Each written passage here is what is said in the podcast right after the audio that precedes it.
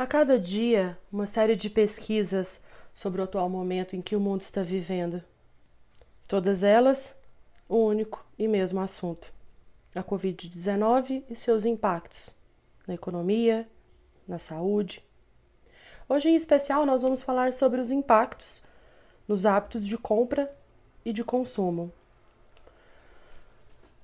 São muitos os dados de insights e eles são extremamente relevantes para poder ajudar as pessoas e as empresas a entender todo esse momento de mudança que foram tão rápidas, tão profundas e tão abruptas para todos nós.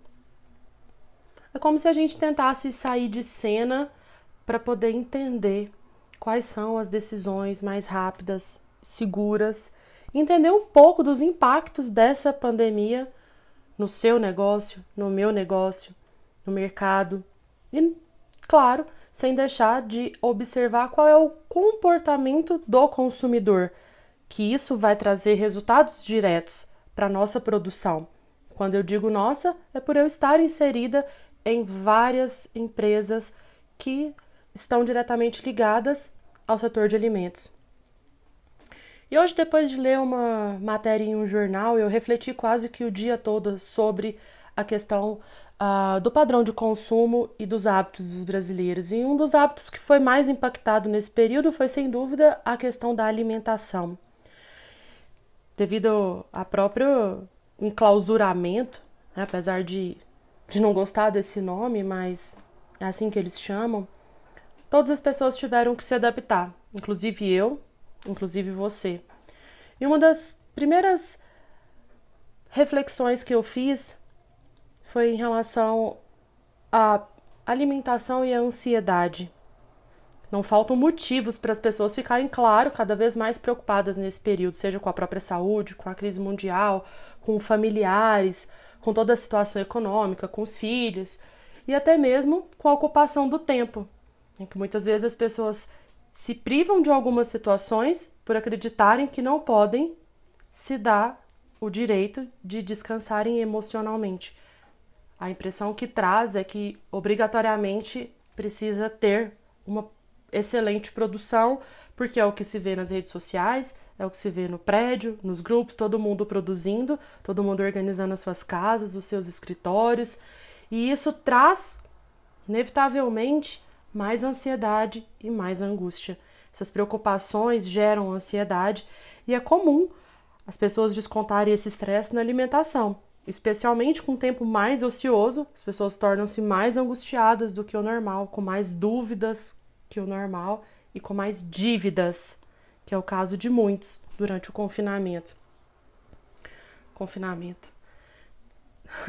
Eu, particularmente, ah, apenas a minha opinião, gosto muito dessa expressão que por si só traz a ideia de aprisionamento e de impotência. Quando eu li essa palavra hoje, aprisionamento, é, confinamento. A única coisa que me veio à cabeça foi um comportamento de bovinos que comem o dia todo, engordam o tempo inteiro e dormem. Eles dormem aguardando a própria morte chegar, ainda que não saibam disso. Mas no levantamento trouxe um dado muito interessante, que 43% dos entrevistados afirmaram que estão comendo mais. Isso pode ser observado nas nossas casas, casas dos nossos familiares, pelas redes sociais. E esses dados estão provavelmente direcionados ao humor das pessoas, a quem coma mais quando está ansioso, a quem coma menos. Mas, de qualquer forma, mais de 50% desses entrevistados afirmaram que estão mais ansiosos e que houve uma mudança muito grande no padrão e nos hábitos alimentares. Muitos deles passaram a cozinhar mais em casa. E isso tem um impacto direto no setor de alimentos. Muitas vezes, as pessoas que não iam ao supermercado vão com mais frequência, afinal é o único lugar que está aberto. E quando vão, precisam tomar uma série de medidas. E é exatamente as medidas que os indivíduos precisam tomar para entrar no estabelecimento, para se comportarem internamente pela limitação de fluxo, por todas as medidas que eles precisam tomar quando chegam em casa, de retirar as sacolas, de fazer a higienização, de sanitizar as verduras, de ter todo o controle para que o vírus não entre para dentro de casa, faz com que as pessoas comprem mais, armazenem mais alimentos e inicialmente existiu uma grande uma grande demanda por delivery né, as categorias de serviço que foram avaliadas uh, em relação a compras de supermercado e o próprio serviço de entrega de comida pronta. Foi um crescimento bastante expressivo na primeira quinzena, mas houve uma queda e um acrescimento na segunda quinzena apenas de 4% entre os usuários. E desses, 26% estão usando mais, mas também há uma redução muito grande naqueles que estão usando menos esse serviço. Por qual razão? Muitos fatores podem justificar esse resultado. O mais evidente é que as pessoas estão preocupadas com a sua situação financeira. Então, seis em cada dez pessoas que fazem pedidos de comidas prontas, entregues por forma de delivery, seis em cada dez são pessoas que pedem para se alimentar porque não tem condição de ir para casa. Estão no trabalho, pedem para os filhos, enfim, existe essa limitação de, de mobilidade mesmo para que elas possam ir em casa, para que tenham a refeição, para que tenham tempo de produzir e organizar todas as questões aí logísticas de antes de almoço e pós almoço.